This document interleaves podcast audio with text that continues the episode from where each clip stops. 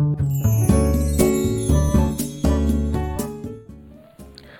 はようございます。滝真由子です。今日は10月25日水曜日の朝です。今日もラジオを聴いてくださりありがとうございます。今日は様々な立場で考えることの大切さ、昔話法廷で学ぶ善悪だけではない考え方というお話です。6歳の娘とニュースなどを見ながらいろいろな話をしています。ま今起こっているイスラエルとハマスの問題なども、まあ、娘にわかるように、まあ、地図とかも見ながら説明したりしています。まあ、実際は本当に理解できているかどうかはわからないんですが、まあ、世界で起こっている出来事を知ることと、ま、それについて自分でね考えることは大事だと思っています。まあ、特に戦争について話す時はちょっと慎重にいろいろ説明をしていて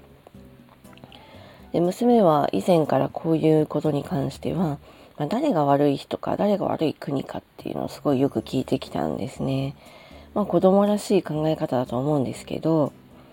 まあただ娘にね言っているのは、まあ、戦争にはそれぞれの国とか事情、まあ、考え方があって、まあ、一概に誰が悪者とは言えないものですよね。まあ、ですから誰が良くて誰が悪いみたいな話を簡単にそうやって分かるようなね話ではなくって、まあ、戦争が起こった理由を、ま、簡単に説明する中で、ま、それぞれの言い分とか事情を娘に伝えて、まあ、ママはこう思うっていう話とあと自分はどう思うかっていう話を、ま、考えさせてまああの意見がなければ意見が言えなければそれはそれでまだ難しいからいいんですけど、まあ、意見があれば言ってもらうようにしています。でもちろん6歳が出す解決策とか答えはまあ可愛いものではありますけれども、まあ、それをね子供の意見だからといってこう軽んじたりとか、まあ、否定したりするわけではなくって、まあ、でもそこをちょっとじゃあこれはどうなの？これはどうなの？って言ってちょっと深めてあげて深まるようにいろいろ話をしたりしています。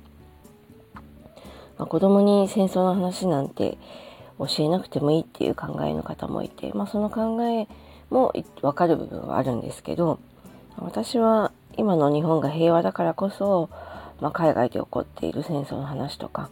まあ、それがどうして起こっているのかで日本も以前は戦争をしていて、まあ、どういう理由でしていたのかって話などもまあ機会があったら普通にするようにしています。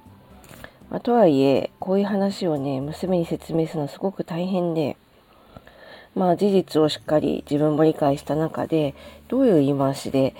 言えば伝わるのかなっていつもすごく悩んでいたりして。で、本質を理解させるのも難しいので、どうしたらいいのかなって考えていたところ、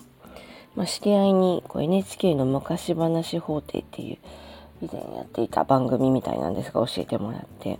でこれを見たら結構これを見せたらいいかもと思ってあの最近見始めました、えー、日本の昔話の中で、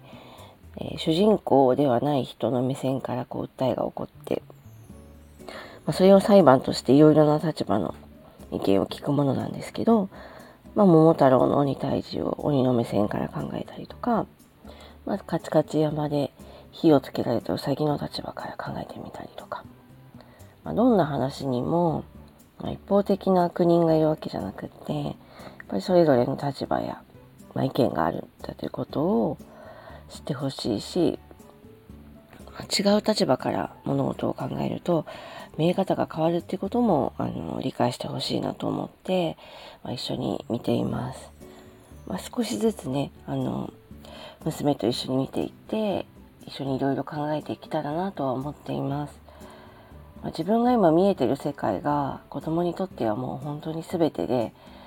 それが絶対だと思いがちですし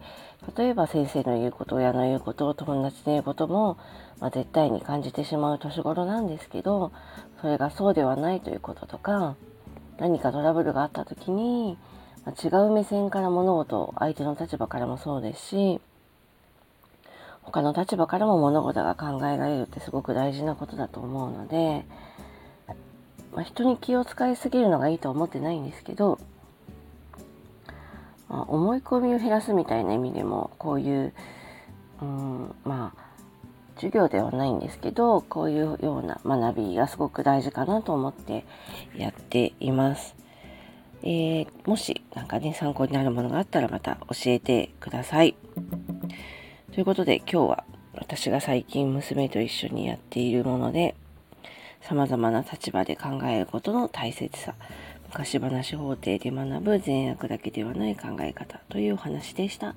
えー、この辺りノートの方にも詳しく書いていますのでよかったら読んでください。それではこの辺りで失礼します。滝真由子でした。今日も聞いてくださりありがとうございました。